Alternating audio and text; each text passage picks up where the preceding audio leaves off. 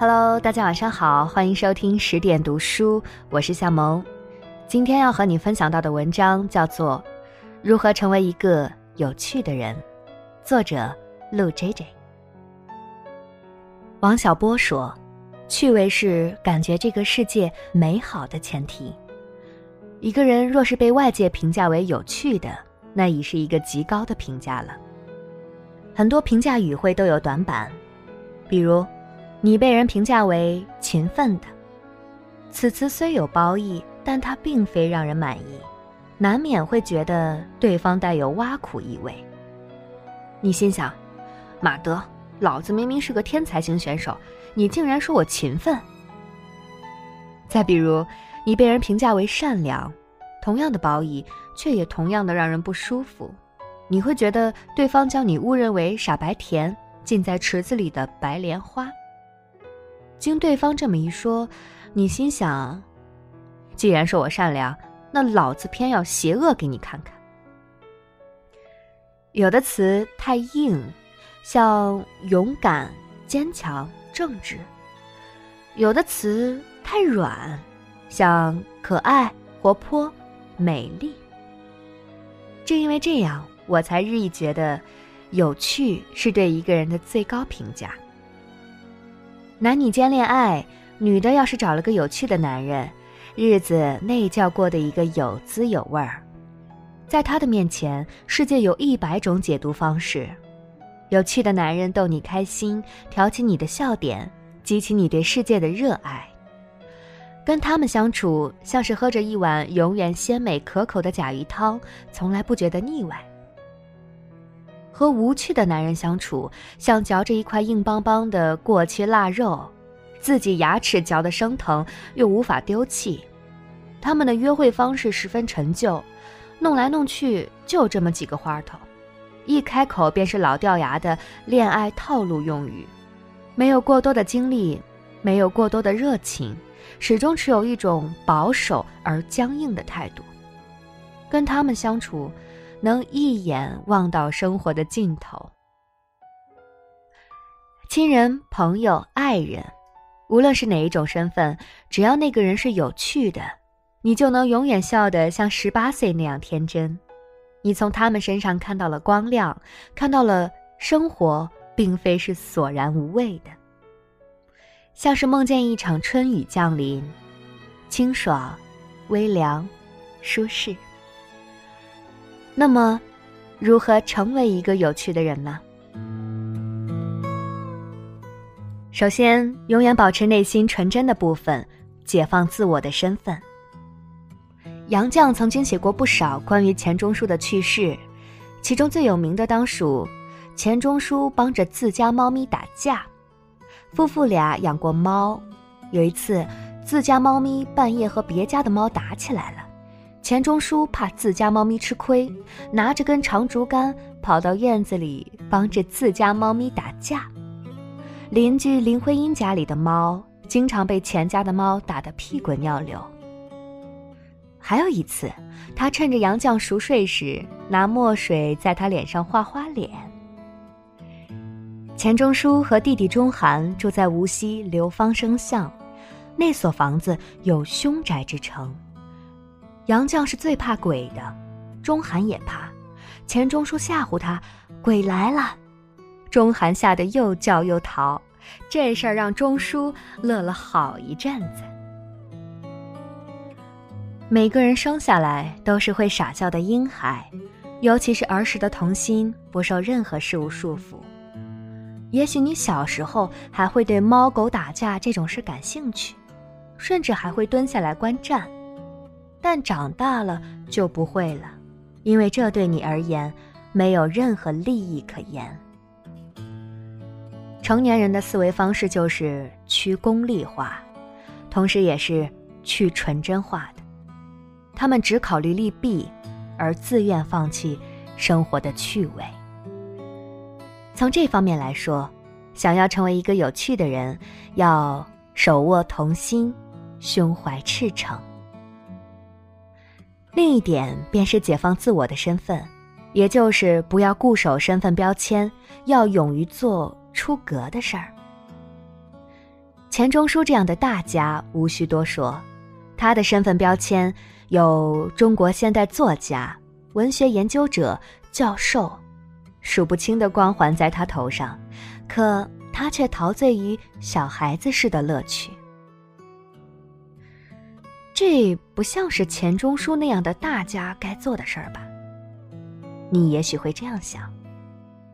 就像我曾经看见一个年近五十的刑法学教授，在讲台上说黄段子；曾经看见一个其貌不扬、穿着格子衫阿迪王的程序员，在众目睽睽之下表演街舞；也看见过一个颇有名气的中国作家，在讲座上聊一些二次元的梗。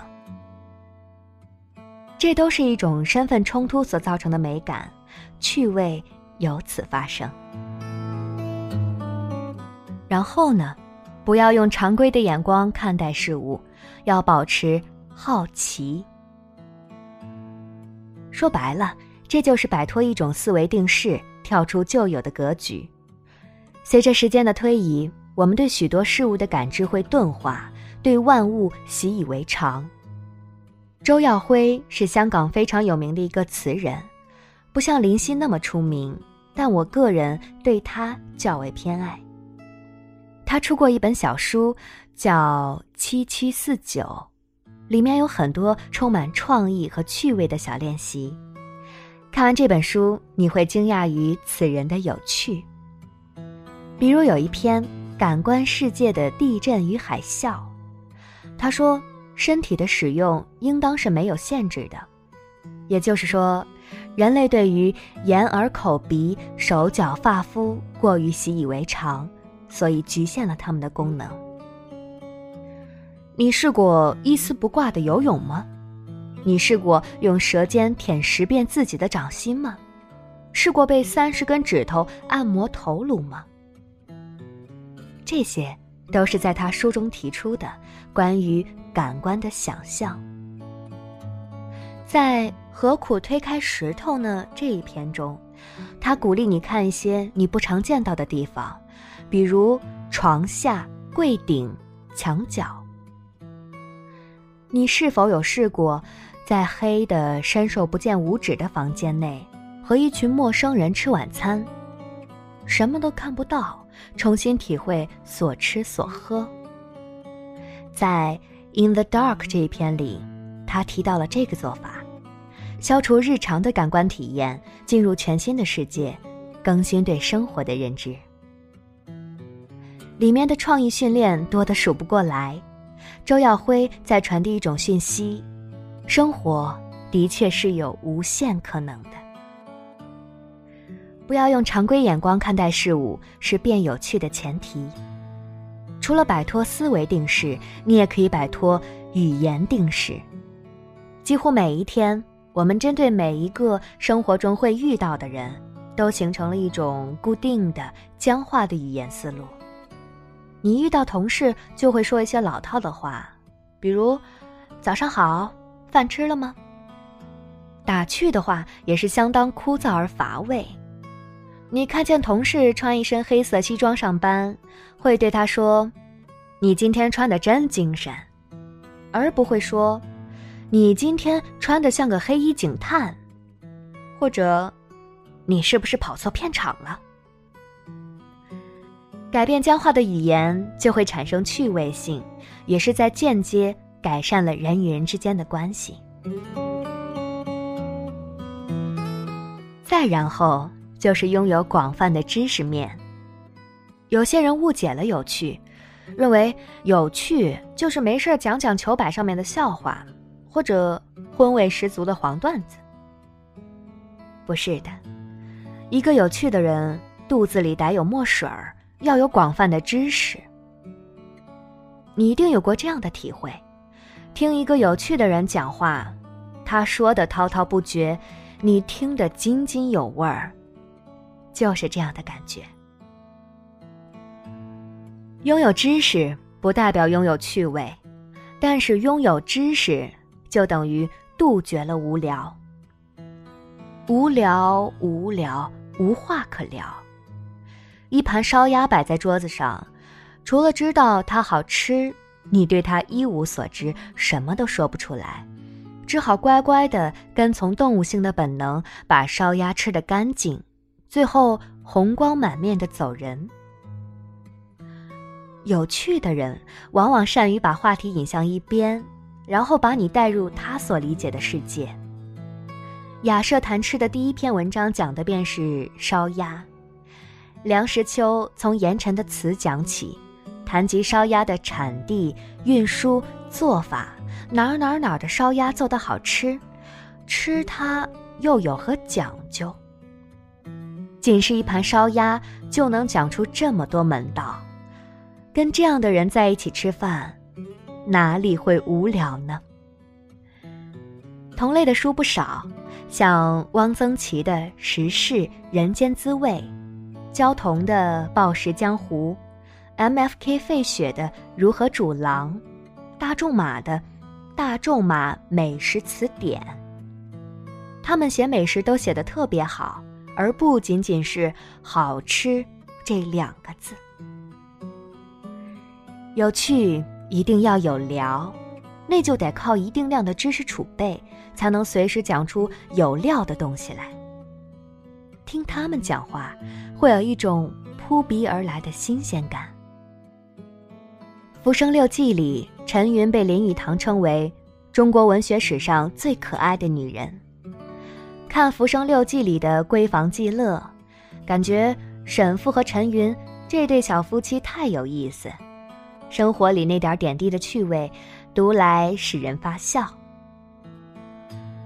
陈云和传统意义上的古代女子最为不同的一点，便是她是个知识女青年，自小聪明，学说话时听讲一遍《琵琶行》便能背诵，而后能识字。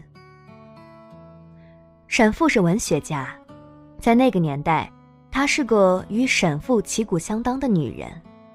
两个人聊文学，依旧有来有回，相当精彩。沈复爱陈云爱得痴迷，因为她是个有趣可爱的女人。这种有趣来自知识涵养，还有超出同时代女子的格局。再然后，要成为一个有趣的人，就要成为一个性情中人，有自嘲自黑的心态。什么叫性情中人？随性而动，率性而为，自己本来是什么样的，表现出来就是什么样的。有什么小缺陷，也不必掖着藏着，大大方方的说出来。趁着别人说出来之前，自己先黑自己一把，既表达了自己的人性，也愉悦了别人，性价比超高啊！相反。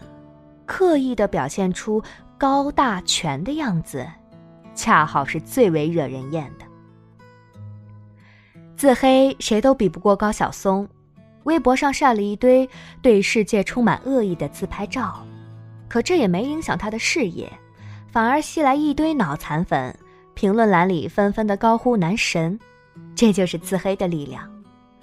他自黑了之后没招人讨厌，反而觉得，咦？这胖子原来还有这一面，他也蛮有趣的呀。刘瑜也是一个爱自黑的人，他写的随笔我喜欢放床头，没事儿睡觉前翻翻，有时候会笑得跟个傻逼一样，因为这女人写的太真实了，全都是那些细腻的、真实的，甚至带有点小猥琐的心思。他黑自己。虽然是个女博士，但看书也时常前看后望，黑自己的身材，说自己要胸没胸，要屁股没屁股，黑自己是大学宿舍楼里的居委会大妈。总之，黑自己黑得漂亮，也是门手艺。你不妨在日后观察一下那些你认为有趣的人。他们说话时，从来是把说出的话当做标枪投向自己。在你和他交流的过程中，他不经意的黑自己一下，又黑自己一下，你不断的发现他的坦诚与缺陷，不断的靠近他，最后，好感自然而然的产生，因为我们都是不完美的人类，我们喜欢和那些不完美的、真实的同类在一起。最后呢，就是要放弃功利的思想，变得温柔。这其实是一个态度上的问题。真正有趣的人都是温柔的人，多年来的经历已经让他们呈现出一种别样的风貌，一种包容性极强的价值观。他们宽容有同理心，愿意掏出爱心给世界增添点温度，多添些柴火。我见过各式各样的人，同龄人，比我年长的人，很多人都无趣不快乐，活得衰败。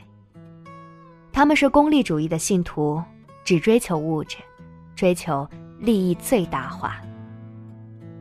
他们不愿意体察生活，只是一个劲儿的在那儿爬。他们所理解的生活，便是：今天我赚了多少钱。今天我是不是比你强，比你成功？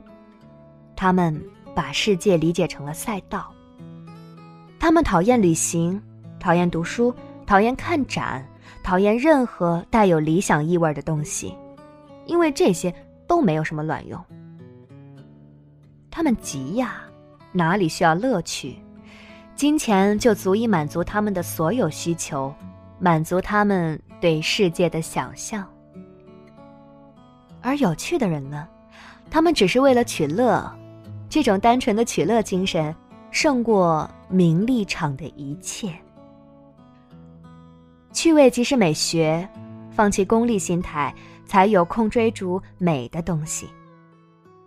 生活百无聊赖，因为过它的人正蓬头垢面；生活万种风情，因为过他的人。有趣，有味，生活因此而长久新鲜。文章分享完了，夜深了，读几页有趣的书，做一个有趣的梦，明天开始学着做一个有趣的人。好了，今天就这样，感谢您的聆听，这里是十点读书，我是夏萌。更多好书好文，欢迎大家关注微信公众账号“十点读书”。大家晚安了。